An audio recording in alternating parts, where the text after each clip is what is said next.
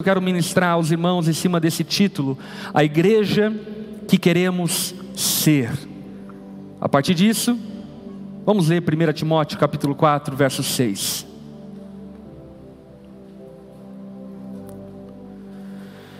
Se você explicar essas coisas aos irmãos, será um bom servo de Cristo Jesus, nutrido pela mensagem da fé e pelo bom ensino que tem seguido. Não perca tempo discutindo mitos profanos e crentices absurdas. Em vez disso, exercite-se na devoção. O exercício físico tem algum valor. Aleluia, irmãos, receba. Mas exercitar-se na devoção é muito melhor, pois promete benefícios não apenas nesta vida, mas também na vida futura. Essa é uma afirmação digna de confiança e todos devem aceitá-la. Trabalhamos arduamente e continuamos a lutar porque nossa esperança está no Deus vivo, o Salvador de todos, especialmente dos que creem. Ensine essas coisas e insista nelas. Não deixe que ninguém o menospreze porque você é jovem. Seja exemplo para todos os fiéis nas palavras, na conduta, no amor, na fé e na pureza. Até minha chegada, dedique-se à leitura pública das Escrituras, ao encorajamento e ao ensino. Vamos orar? Baixe tua cabeça, feche seus olhos, vamos conversar com o Senhor.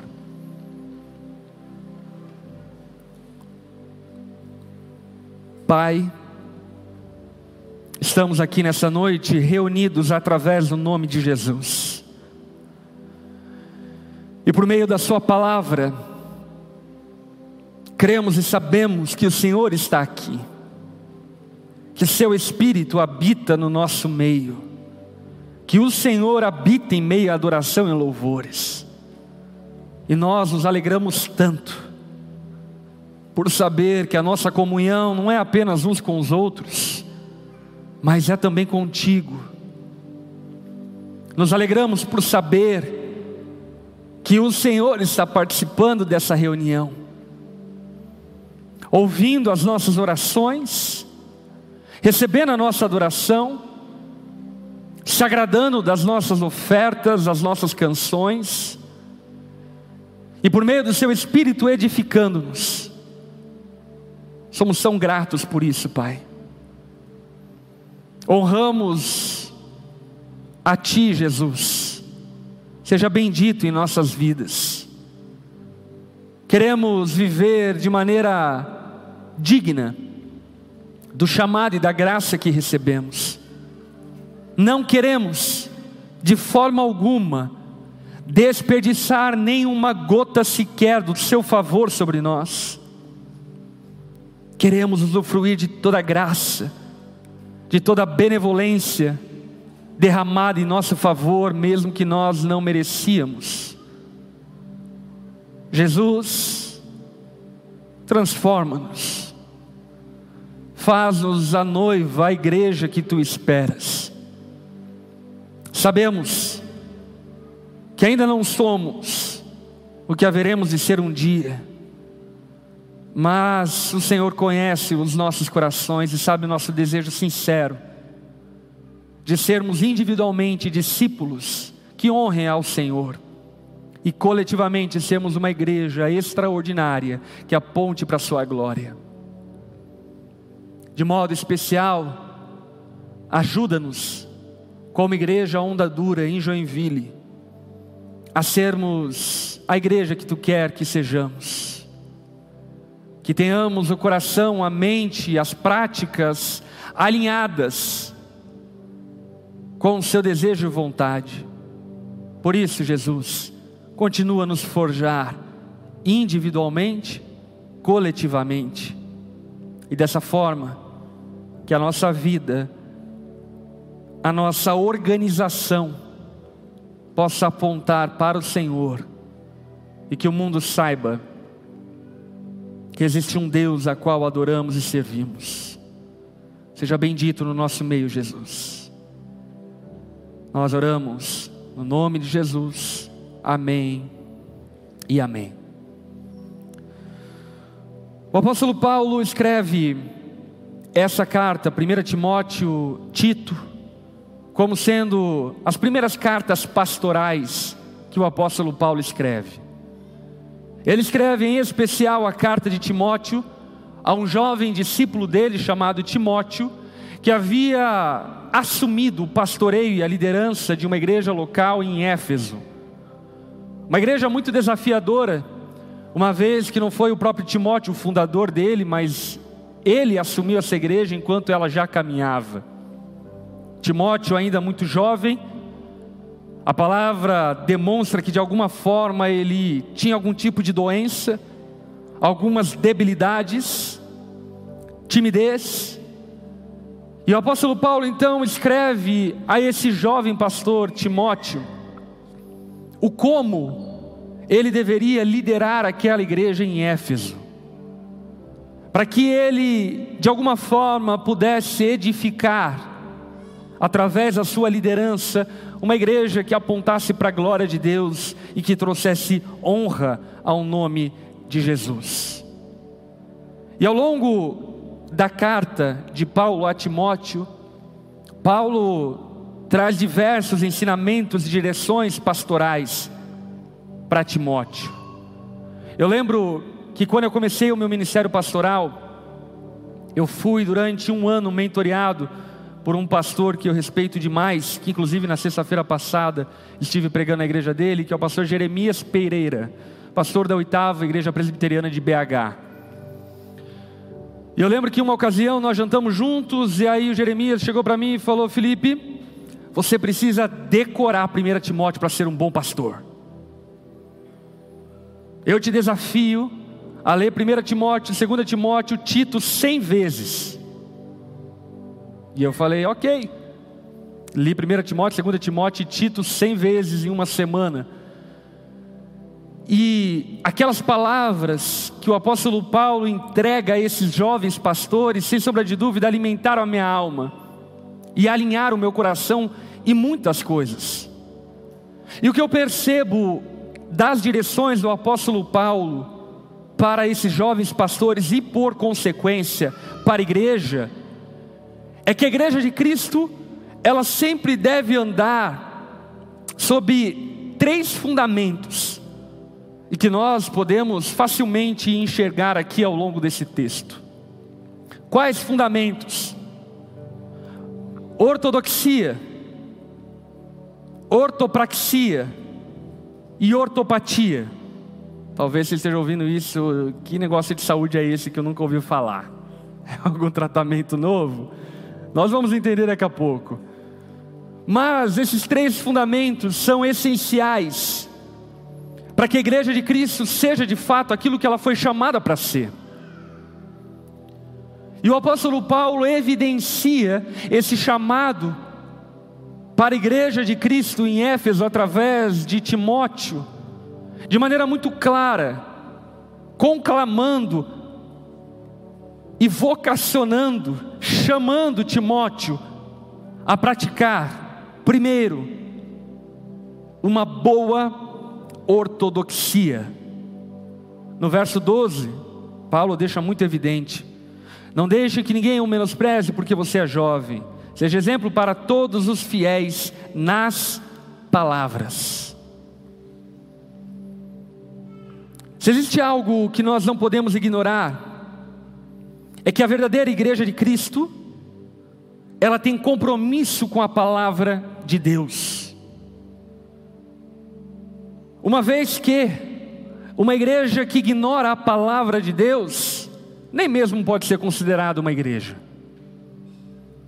Uma igreja que menospreza o ensino da palavra de Deus, nem mesmo pode ser recebida como uma igreja de Cristo. A igreja de Cristo precisa ter uma boa e uma sã ortodoxia. Ortodoxia é o conjunto de doutrinas corretas segundo a palavra de Deus.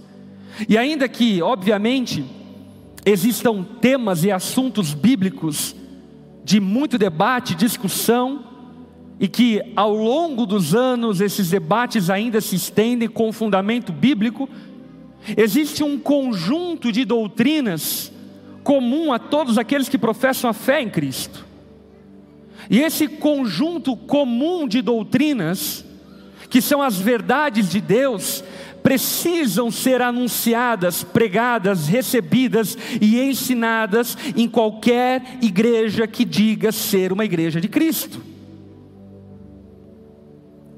Doutrina não são conjecturações meramente humanas, opiniões, achismos. Aliás, usos e costumes não são doutrinas. Pode isso, pode aquilo, pode não aquilo, usa tal roupa, isso não é doutrina.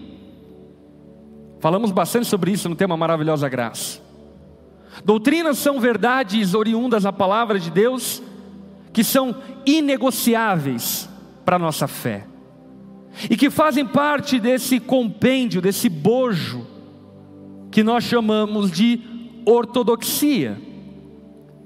A ortodoxia cristã, portanto, esse conjunto de doutrinas cristãs, precisa ser entendida à luz não apenas de uma infantil interpretação bíblica, mas à luz de um contexto amplo da tradição cristã. Repita comigo: existem muitas pessoas que seguem a Jesus e que seguiram a Jesus antes de mim. Nós temos a tendência de pensar que nós somos as primeiras pessoas que abriram a Bíblia e olharam para um texto e falaram: Nossa, eu entendi isso. e isso não é verdade. A igreja cristã, mais do que qualquer outra organização de pessoas, religião, tem se debruçado em milhares de anos com pessoas extremamente intelectuais, geniais, inclusive muitas delas, que se debruçam sobre o texto bíblico para extrair do texto bíblico as verdades infalíveis, notáveis e evidentes do Senhor. Portanto, quando nós dizemos que somos uma igreja bíblica, o que nós estamos dizendo não é que nós interpretamos a Bíblia como nós interpretamos qualquer outra coisa da nossa vida. Nós precisamos fazer uma leitura da palavra de Deus à luz da tradição que nos traz até aqui, à luz de um contexto muito mais amplo e que nos ensina, então, a sã doutrina. Dentro do conjunto de doutrinas elementares, temos várias coisas que separam os homens dos meninos, o joio do trigo, os cristãos daqueles que não creem em Jesus. Como coisas, por exemplo, a respeito da palavra de Deus, falando a respeito da sua inspiração, autoridade, veracidade. A Bíblia como palavra de Deus. A natureza e os atributos de Deus. A Trindade, Pai, Filho, Espírito Santo.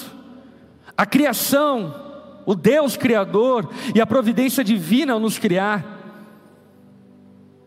a realidade do mundo espirituais, anjos, demônios, Satanás, a dignidade dos seres humanos a partir do fato de que fomos criados à imagem e semelhança de Deus, a depravação de todos os homens, a divindade, a humanidade de Jesus, a obra e a salvação que existe por meio de Jesus, a pessoa e a obra do Espírito Santo, a aplicação da salvação, a igreja como povo de Deus, os meios de graça, a escatologia pessoal, morte, estado intermediário, o encontro com Jesus, a escatologia cósmica, a volta de Cristo para buscar o seu povo, enfim, existem conjuntos de crenças e doutrinas que nos fazem cristãos.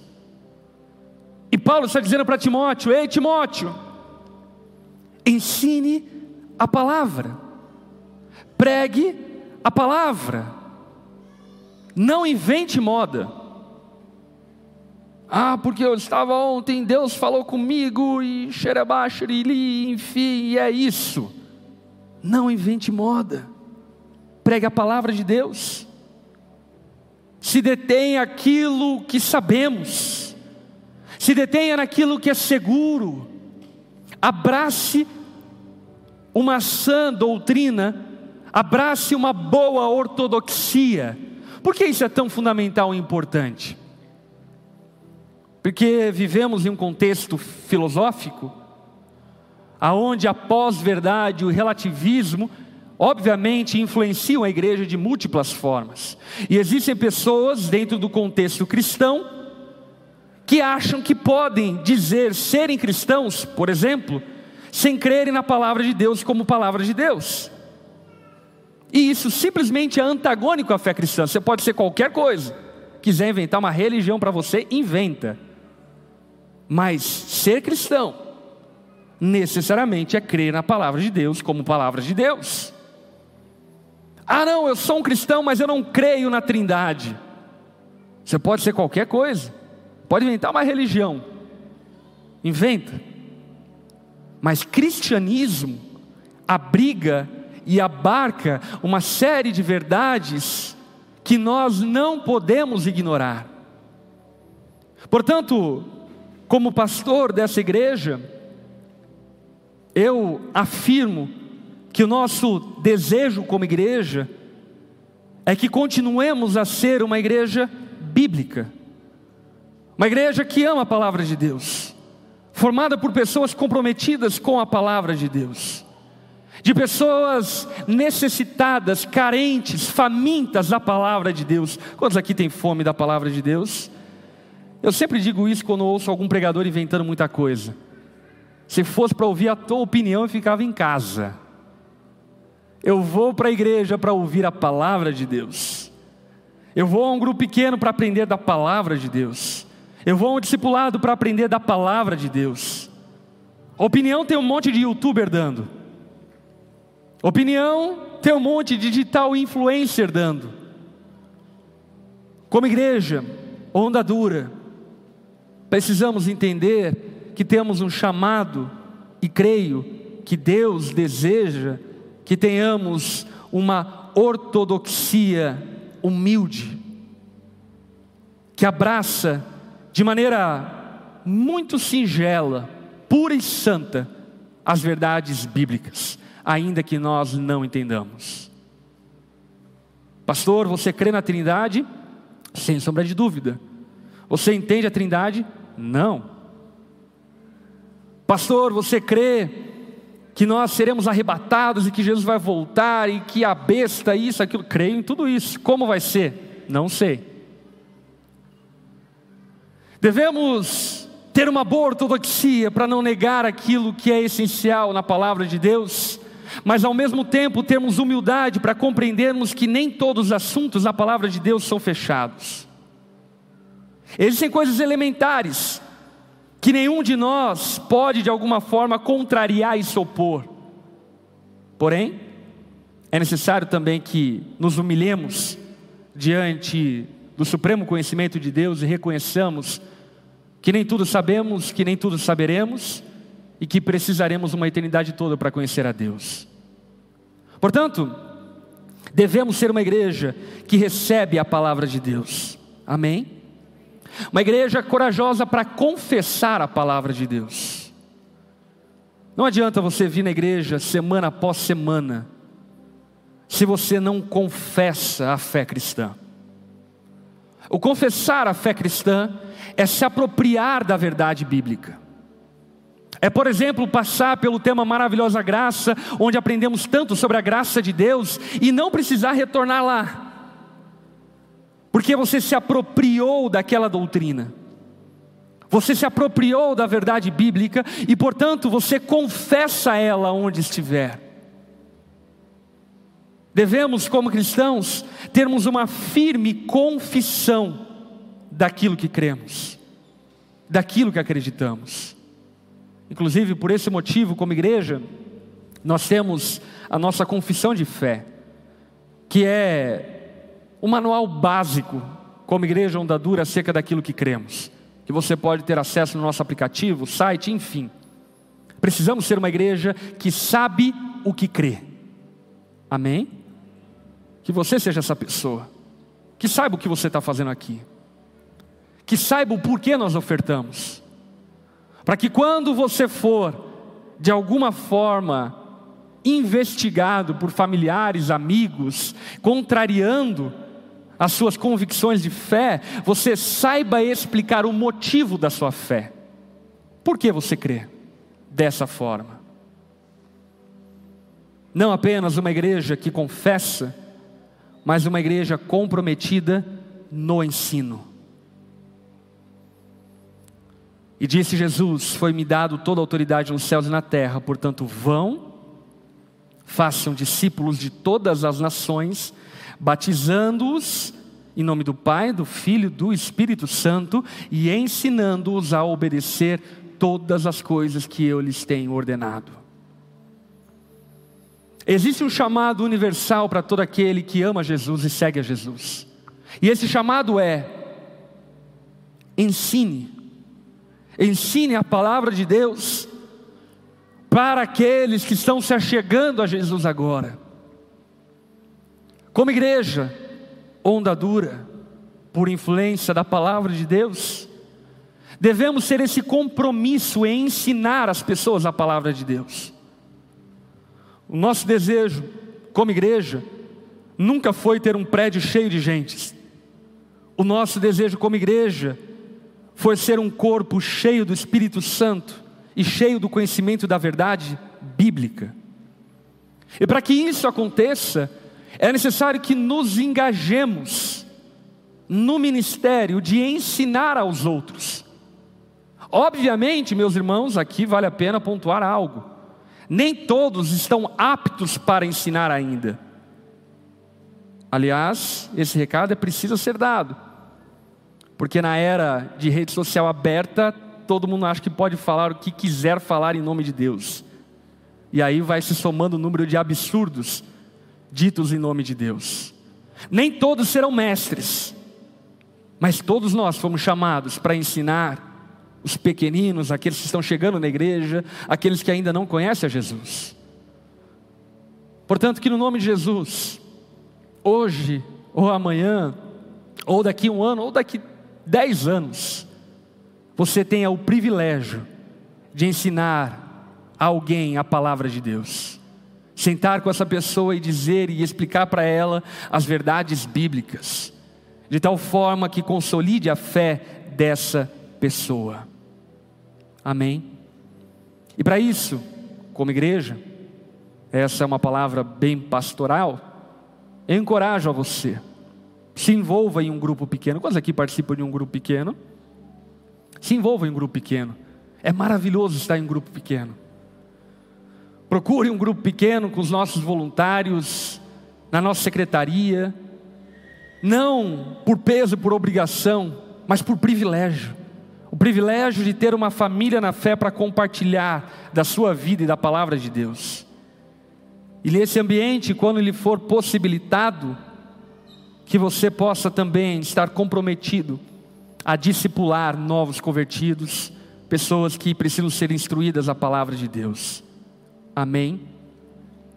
Precisamos ter compromisso com as verdades inegociáveis da palavra de Deus.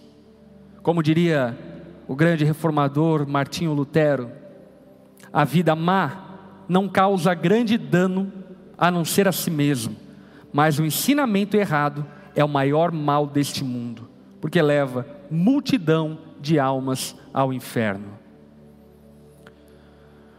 Sem sombra de dúvida, o falso ensino, a palavra de Deus manipulada, ela traz malefícios e prejuízos eternos àqueles que acolhem essas mentiras e enganos. Portanto, que sejamos humildes, na nossa ortodoxia, mas que preservemos o conjunto de fé que nos torna cristãos. E aí, se tratando de humildade na ortodoxia, Eu cito o versículo 7 da porção de texto que nós lemos, onde Paulo diz a Timóteo: Não perca tempo. Ei, meu irmão, não perca tempo. Discutindo mitos profanos e crentices absurdas. Ser uma igreja comprometida com a palavra não é ser uma igreja arrogante. Teologia não é sinônimo de arrogância. E se for, é porque você não está fazendo teologia. Teologia é sinônimo de humildade, de limitação. Precisamos, como igreja, estar revestidos de humildade ao ensinar a palavra de Deus. Não nos entregarmos a discussões tolas, profanas, crentices absurdas, coisas que nos fazem perder o tempo, nos desgastam e nos tiram do propósito que Deus confiou a nós. Meu irmão, que no nome de Jesus, os ambientes de comunhão que você está inserido sejam ambientes de cura, de libertação, de salvação. E não de vaidade, orgulho e vanglória. Que você possa fazer uma boa leitura dos ambientes e compreender quais são os ambientes apropriados para falar sobre determinadas coisas. E compreender que existem ambientes que simplesmente não são os ambientes para se tratar determinados assuntos. E tem assuntos que não devem ser tratados em ambiente nenhum. Você deve morrer com eles. Não devemos ser uma igreja medíocre, mesquinha, pequena, que fica discutindo sobre coisas bobas, tolas, infantis, desviando-nos do propósito e levando-nos a uma mesquinharia da fé. Vocês sabem muito bem, e quem conhece um pouco de teologia consegue me flagrar muito bem, que qualquer assunto polêmico eu pego um deslize para a esquerda, me desvio e sou mais escorregadio do que sabão, porque eu simplesmente não quero perder tempo com gente tola. Tem muita coisa a ser feita. Joinville clama pela manifestação dos filhos de Deus. Nós não podemos perder tempo com coisas tão carnais, pecaminosas por vezes que acabam cerceando o nosso chamado e propósito como igreja. Portanto, fuja de discussões tolas. Aleluia. Esses tempos atrás ouvi que certas pessoas dentro da nossa igreja estavam discutindo acerca da minha vida digital. Ah, eu não concordo que o pastor seja blogueiro.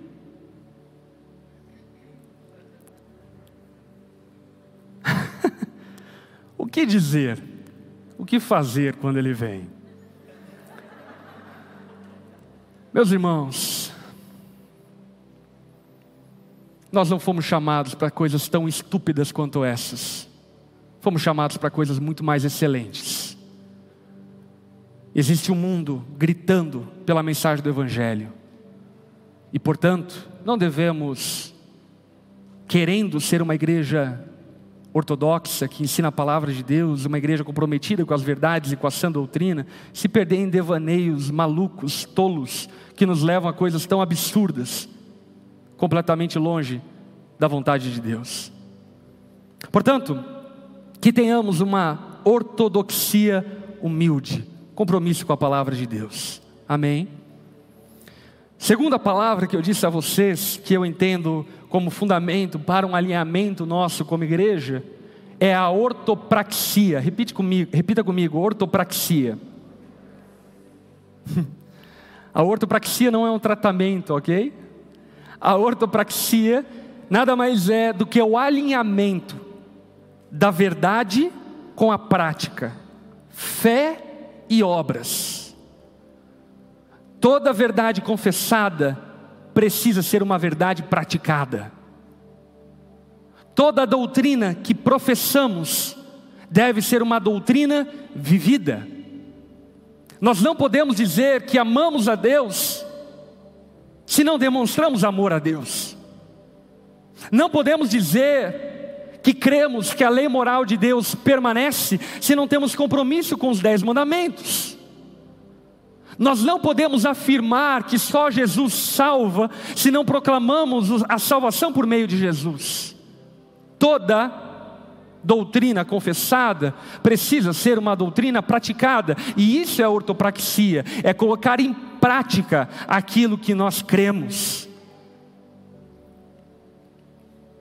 Paulo diz para Timóteo: exercite-se na devoção, pratique, viva, coloque em prática aquilo que você tem aprendido, viva a partir daquilo que você diz crer, porque a Bíblia nos mostra um grupo de pessoas, nos dias de Jesus, chamado fariseus, que eram mestres, em dizer, discutir, debater e parecerem supra-intelectuais. Porém, quando Jesus os confronta, diz a eles: vocês são como sepulcros caiados, bonitos por fora, mas podres por dentro. Não adianta termos a doutrina correta se não tivermos a prática correta. Não adianta sermos uma igreja que prega a palavra de Deus se não vive a palavra de Deus. Sem sombra de dúvida, é muito mais válido praticar um texto da palavra de Deus do que saber toda ela de cor e não praticar nenhum. Devemos ter um alto compromisso em viver a partir das nossas convicções de fé. Exercite-se na devoção. Faça exercícios físicos, amém? Tem proveito para essa vida. Tua esposa vai agradecer, aleluia. Teu marido vai agradecer. Vai melhorar o lance em casa. Porém, o exercício físico pode ter proveito nessa vida. Agora, a devoção, ela tem proveito nessa vida e na vida por vir. A prática das verdades bíblicas tem proveito nessa vida e na vida que há de vir. Portanto, devemos ter compromisso na prática daquilo que cremos. E obviamente que isso nos levaria a uma lista exaustiva, enorme, de práticas que deveriam acompanhar aquilo que cremos. Mas eu quero citar pelo menos quatro práticas basilares da nossa fé como cristãos. A primeira prática que eu quero mencionar é o serviço ministerial.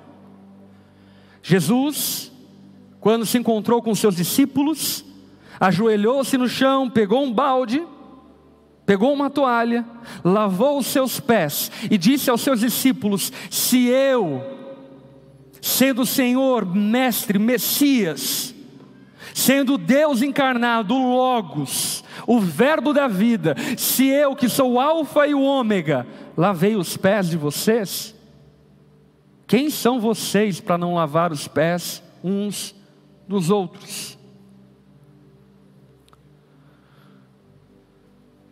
Se queremos ser uma igreja com uma ortopraxia correta, devemos praticar aquilo que cremos. E sem sombra de dúvida, uma das práticas que devemos ter como discípulos de Cristo é a prática do servir uns aos outros. Que no nome de Jesus a sua casa seja um lugar de comunhão com seus irmãos à fé. Que você use aquelas taças lindas para receber os seus irmãos. Que ao ver alguém no seu grupo pequeno passando por alguma dificuldade no casamento, que você tenha coragem de servir. Jante com essa pessoa. Paga o jantar para ela, aleluia. encoraje ela, ore por ela, sirvam uns aos outros. É óbvio que existe um serviço institucional, que aliás muitos irmãos dedicam ano após ano para nos servir, e glória a Deus pela vida deles. Aliás, a gente faz pouco isso, né? Vamos honrar nossos voluntários, dê uma salva de palmas a todos aqueles que nos servem nos cultos.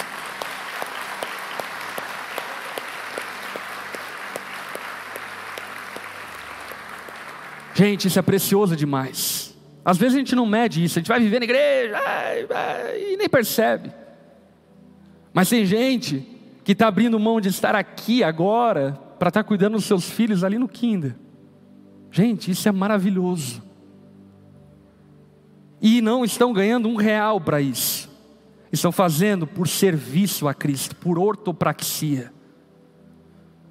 Tem irmãos trabalhando na mídia, intocado dentro de salas, regulando o som para que você possa ser servido. Existem pessoas que vieram aqui muitas horas antes, quando você chegou aqui, o Senhor ainda não estava, mas os irmãos estavam aqui ajeitando a igreja, arrumando as cadeiras, limpando os banheiros, para que você pudesse estar em um ambiente confortável para adorar a Deus. E eu entendo que nem todos têm o tempo e às vezes até mesmo a habilidade para poder servir institucionalmente a igreja. Entretanto, isso não nos usurpa o dever de servirmos aos nossos irmãos. Se você não tem a disposição e a possibilidade de servir em um culto, na recepção, no estacionamento, seja lá onde for, que você sirva de outras formas os seus irmãos. Existem diferentes dons. Aleluia.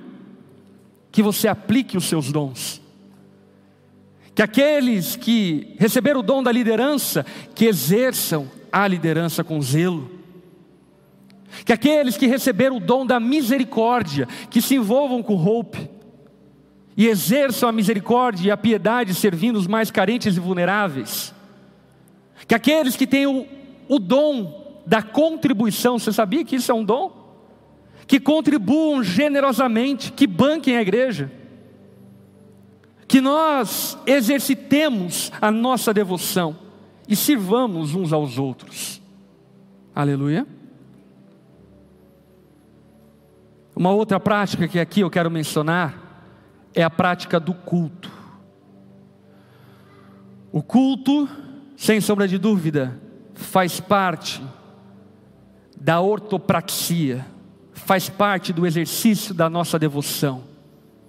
Como você pode afirmar que crê em Deus, se nem mesmo você guarda o quarto mandamento dos dez mandamentos?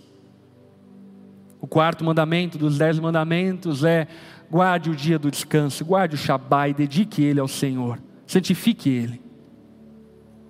Como cristãos que professamos a fé em Cristo, não poderíamos viver a nossa semana tocando ela reta, como se nada fosse nada como se não tivéssemos o dever de separar um dia da semana para adorar o Senhor. Entendemos como cristãos que fomos libertos do peso cerimonial do sábado. Amém? O sábado já não tem mais poder de purificação. Portanto, não precisamos observar um dia restrito. Como diria o apóstolo Paulo, não existem dias mais santos do que os outros. Entretanto, o princípio de que devemos dedicar um dia da semana continua sobre nós. Devemos dedicar um dia da nossa semana para cultuar a Deus, e culto não é aquilo que recebemos, culto é aquilo que entregamos. Culto bom é quando nós saímos desse ambiente com a sensação, a convicção de que nós bendizemos, adoramos, louvamos e honramos ao nome de Jesus. A igreja, ainda que tenha um momento da pregação da palavra, a pregação da palavra não pode ser confundida como uma palestra de entretenimento, de motivação e encorajamento pessoal. O púlpito não é lugar de mera autoajuda, não menosprezando o espaço da autoajuda, mas o culto é o lugar onde aprendemos a palavra de Deus para o adorarmos de maneira devida. Amém? Existe uma prática que não podemos ignorar: a prática de cultuar a Deus. Uma outra prática que aponta para uma sã doutrina é a prática da oferta. A oferta é algo mencionado no Antigo e no Novo Testamento. Como um sábado, a oferta no Novo Testamento não tem mais o peso cerimonial e barganhoso com Deus. Nós não compramos a Deus com o nosso dinheiro. Amém? Porém, no Novo Testamento, O apóstolo Paulo, Jesus e os outros apóstolos evidenciam a necessidade de nós contribuirmos, de participarmos com os nossos recursos da obra de Deus. De três maneiras: de maneira proporcional com aquilo que temos. Deus não te pede, nem eu mesmo te pede.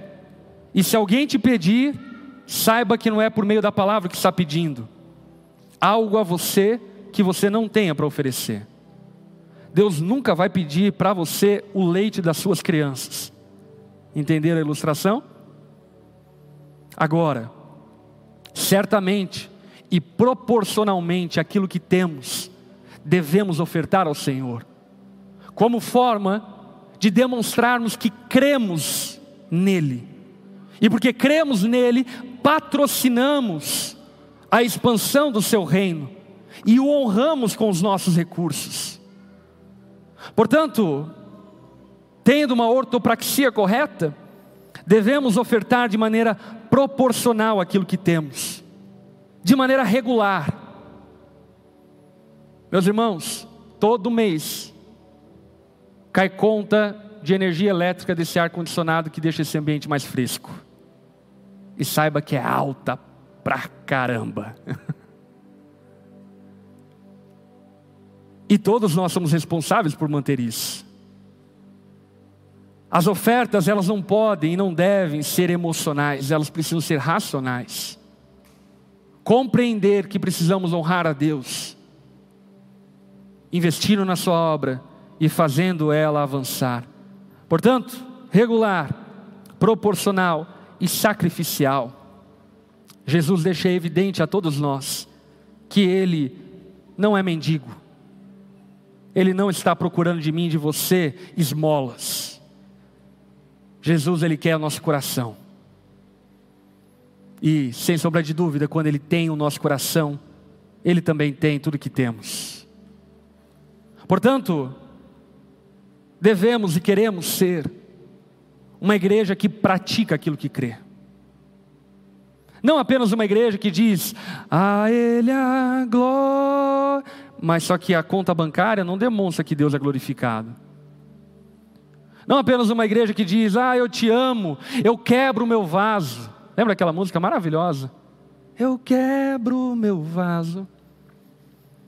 Mas chega na hora de ofertar, uh, é o vaso de óleo usado.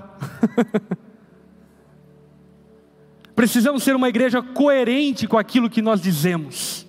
Se cantamos que Jesus é digno, que vivamos dignificando a Ele. Se cantamos que amamos a Jesus, que vivamos de tal forma que demonstremos amor a Ele. A nossa doutrina precisa estar casada com a nossa prática. Amém? C.S. Lewis afirma algo a respeito disso que eu acho precioso compartilhar com os irmãos. Se a conversão ao cristianismo não melhora em nada as ações exteriores de um homem, se ele continua sendo tão snob, tão rancoroso, tão invejoso, tão ambicioso quanto era antes, devemos, na minha opinião, suspeitar que sua conversão foi, em grande medida, imaginária. A conversão precisa mudar as nossas atitudes. Ela muda o que cremos e desemboca no que fazemos. É o que somos e é o que fazemos. E por fim, algo elementar que o apóstolo também deixa evidente ao seu discípulo Timóteo é que devemos ter uma santa ortopatia. A ortopatia é a prática com a motivação correta. Eu cresci dentro do contexto da igreja. Fazem 32 anos, essa semana faz que eu vivo dentro da igreja. E eu já vi muita gente fazendo coisas incríveis dentro da igreja, mas com a motivação extremamente errada. E visivelmente com a motivação errada. Gente querendo usar a igreja para se promover. Gente querendo ofertar para ser reconhecido e visto. Já vi contextos de igreja aonde o valor da oferta de irmãos era compatível com o status que ele tinha dentro da igreja. Coisas absurdas. E algo que eu tenho clamado ao Senhor, que não sejamos apenas uma igreja com uma boa ortodoxia, com uma boa ortopraxia, mas também com uma santa ortopatia. Em outras palavras, com uma santa motivação. Que tudo que fazemos, façamos porque amamos a Jesus. Quantos amam a Jesus aqui? Que não lideremos grupos pequenos a fim de ser aplaudidos. Que não sirvamos o louvor a fim de sermos reconhecidos e nos tornarmos famosos. Que não façamos o que fazemos com motivações espúrias, erradas, pecaminosas, profanas. Mas como Paulo diz a Timóteo, que a nossa motivação ao fazer o que fazemos seja fundamentado no amor, na pureza e na fé. Uma motivação santa. Como diria Paulo em Filipenses capítulo 2, versículo 5, tende em vós o um mesmo sentimento que o de Cristo. A mesma motivação, a mesma intenção que a de Cristo. Que no nome de Jesus sejamos reconhecidos por pessoas que fazem o bem, não em busca de aplausos, mas que fazem o bem porque amam a Jesus. Que sejamos reconhecidos como a igreja que pratica as boas obras, não a fim de sermos vistos pelos homens, mas a fim de sermos vistos pelo Senhor e dessa forma honrarmos a Ele. Que a nossa intenção seja fundamentada nesses três fundamentos: amor, pureza e fé. Repita comigo: amor, pureza e fé que as nossas ações fluam de um amor sincero por Deus e uns pelos outros. Deixa eu dizer algo a você, eu amo essa igreja. Eu amo vocês. eu amo demais. Demais mesmo. Eu estava compartilhando hoje de manhã. Ontem de noite eu estava pregando no Mato Grosso, em Nova Mutum, lá no Mato Grosso, no Mato Grosso.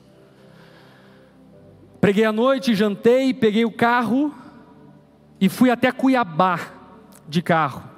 Três horas e meia de viagem, uma mega chuva, estrada. Teve uma hora que eu parei para fazer xixi na estrada. O cara falou que tinha onça naquele lugar. Eu falei, pelo amor de Deus, você está maluco? Enfim, altas aventuras da madrugada. Cheguei em Cuiabá, uma e pouco da manhã, peguei o voo para Guarulhos, duas e pouco da manhã.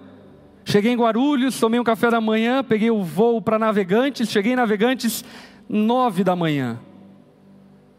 Peguei o carro em Navegantes, vim para Joinville, dei um beijo na minha esposa, nos meus filhos, tomei um banho rápido na minha casa, dez e vinte eu estava aqui em cima pregando. Por quê? Porque eu amo essa igreja. Eu amo isso daqui. A Lari que fala para mim, você não precisava disso. Eu não precisava mesmo, mas eu amo. que a gente seja motivado por amor. Que no nome de Jesus o grupo pequeno nunca se torne uma obrigação para você. Por isso que nós costumamos falar aqui na onda. É obrigado a participar de um grupo pequeno? Não. Se você não faz por amor, é melhor nem ir, porque só vai atrapalhar. Devemos amar, praticar o que praticamos, amar ofertar, amar celebrar, amar adorar por amor a Jesus e por amor aos irmãos. Devemos fazer com pureza, ou seja, sem intenções maliciosas no que fazemos, tanto para com Deus quanto para o próximo. E por fim, devemos fazer o que fazemos motivados na fé. Em outras palavras, motivados ao saber que o nosso Senhor é fiel e justo para guardar o nosso bom depósito até encontrarmos a Ele. Amém? Que no nome de Jesus, sejamos uma igreja com uma ortodoxia humilde, com uma ortopraxia santa e com uma ortopatia amorosa. Que sejamos amáveis, puros em tudo aquilo que fazemos. É essa igreja que eu quero ser. Você quer ser essa igreja junto comigo? A gente tem pouco tempo para fazer isso, já que nos detemos muito em ministrarmos a palavra e a edificação pessoal de todos nós. Mas eu quero tirar esse tempo para nós orarmos pela nossa igreja, orarmos por aquilo que Deus tem feito no nosso meio. Está junto comigo nisso? Aí no seu lugar mesmo, sentado, se você está com sua esposa, some forças a ela aí, abrace ela. E nesse momento eu quero convidar você a esquecer de você e a orar pela nossa igreja, orar pelo seu grupo pequeno, orar pelos seus discípulos, orar pelas programações, atividades, desafios que temos como igreja, orar pelo ministério que você serve, orar por aquilo que Deus tem feito no nosso meio. Amém? Vamos orar? Levante sua oração Senhor.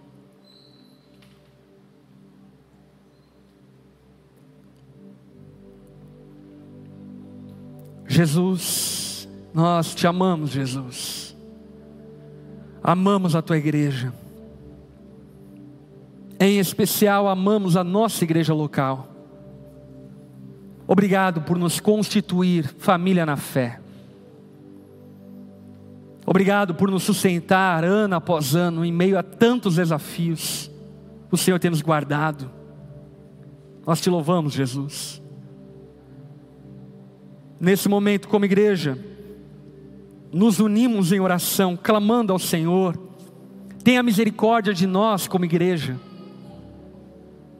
que o Senhor possa nos poupar daquilo que merecemos, que os nossos pecados não sejam pedras de tropeço uns para os outros, que a Sua graça possa atuar sobre a nossa igreja, levando-nos a viver toda a plenitude que o Senhor tem para nós coletivamente como igreja.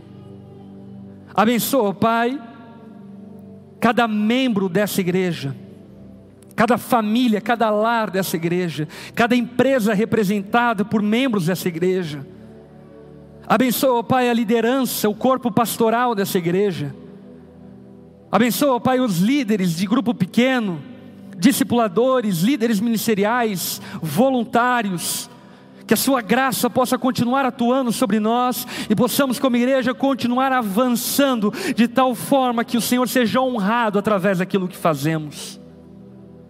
Depositamos diante do Senhor os nossos sonhos, que o Senhor possa nos conceder o favor de um dia podermos adquirir esse espaço, de podermos continuar avançando o mundo afora de podermos servir socialmente de maneira mais eficaz aqueles que precisam, que possamos, ó Pai, continuar a se multiplicar na cidade, que cada bairro, cada espaço dessa cidade seja ocupada por um grupo pequeno de pessoas amáveis, dóceis, pessoas que amam a Ti.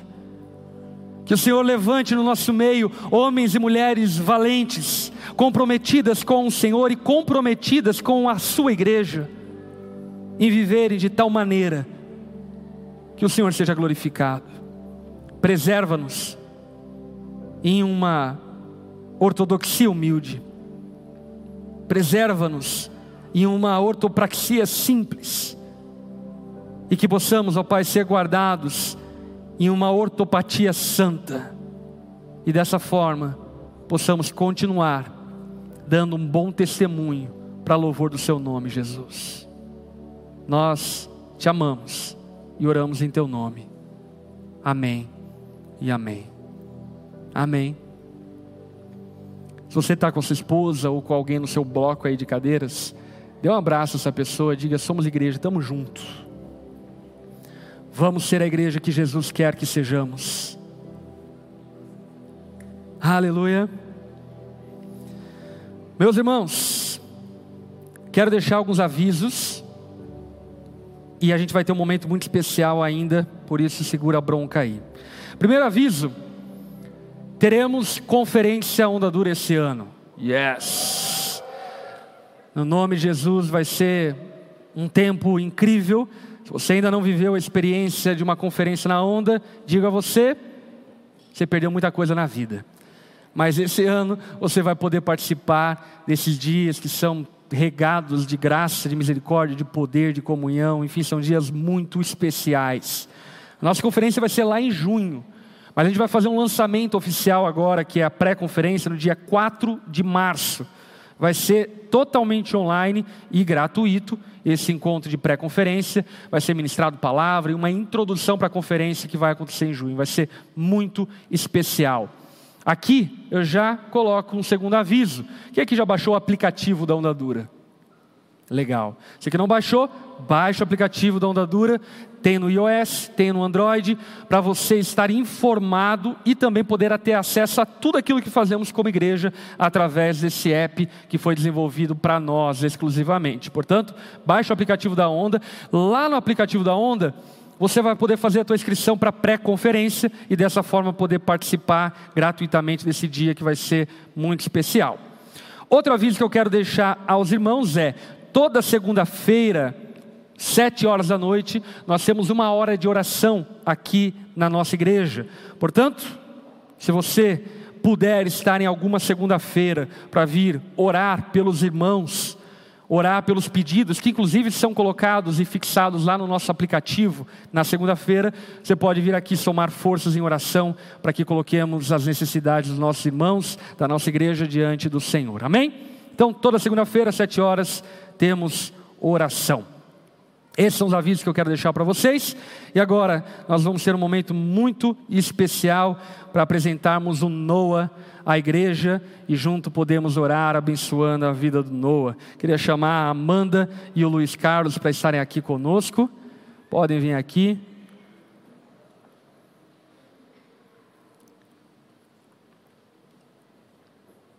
Quero convidar a igreja a se colocar em pé.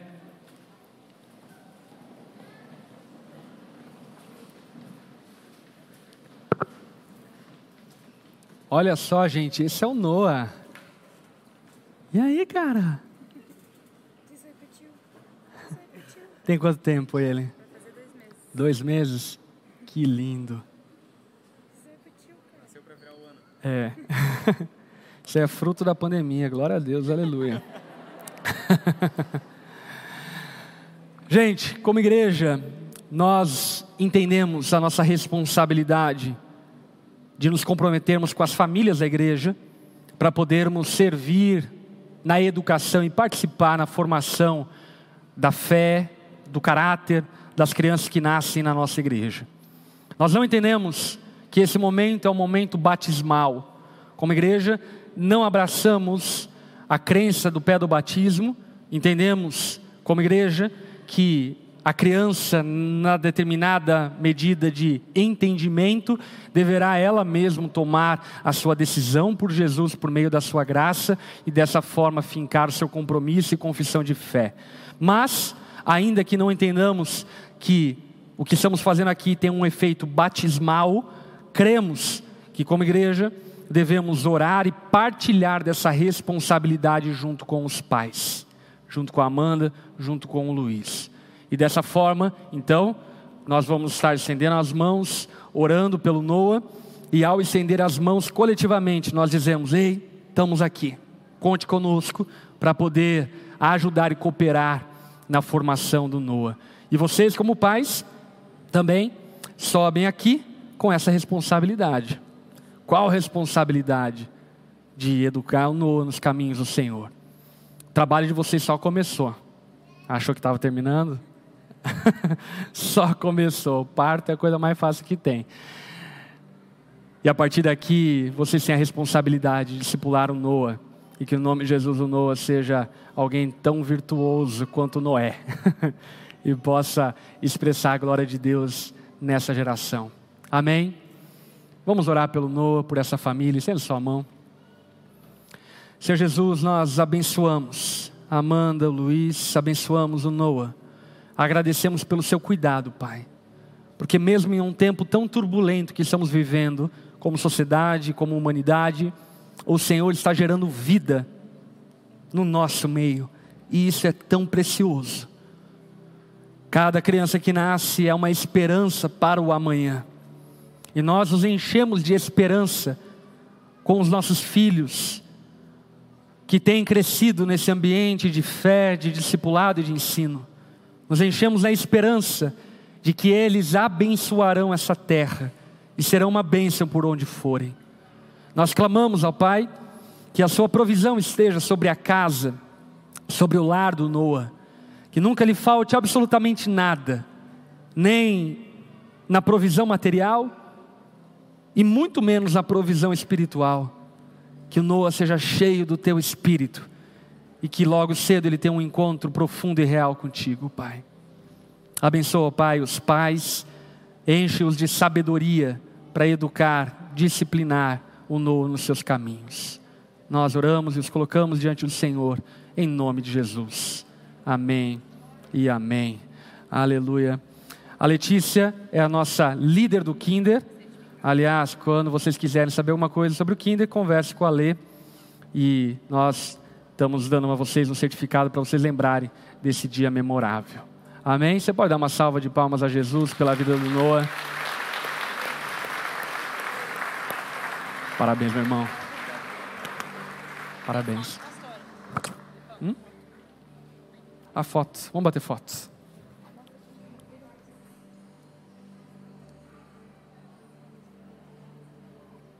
Amém. Gente, vamos orar. Sendo sua mão como recebendo para nós encerrarmos essa reunião. Senhor, obrigado por tudo aquilo que vivemos aqui. Obrigado, Pai, por essa oportunidade de te adorar. Mais uma vez nós declaramos, queremos ser essa igreja essa igreja alinhada com a sã doutrina, essa igreja alinhada com uma prática santa, essa igreja alinhada com as motivações corretas. Ajuda-nos a sermos essa igreja. Que o Senhor possa abençoar o seu povo por onde for. Que a sua graça possa estar sobre nós em tudo que vamos fazer. Que os nossos lares sejam cheios do teu espírito e que vivamos em plena comunhão contigo todos os dias dessa semana. Que o Senhor possa guardar e preservar a cada um de nós. Obrigado, Jesus, por tudo que o Senhor tem feito no nosso meio. Te agradecemos por ser parte dessa igreja. Obrigado, Pai, por fazermos parte de uma igreja amável, bíblica, onde podemos te servir de maneira sincera e honesta. Nós te agradecemos por esse privilégio. Que seu amor, Pai, possa continuar repousando sobre nós. Que a sua graça, Jesus, transborde sobre as nossas vidas e que o consolo do Espírito Santo possa estar sobre nós todos os dias da semana, por amor e para a glória do nome de Jesus que oramos. No nome de Jesus. Amém e amém.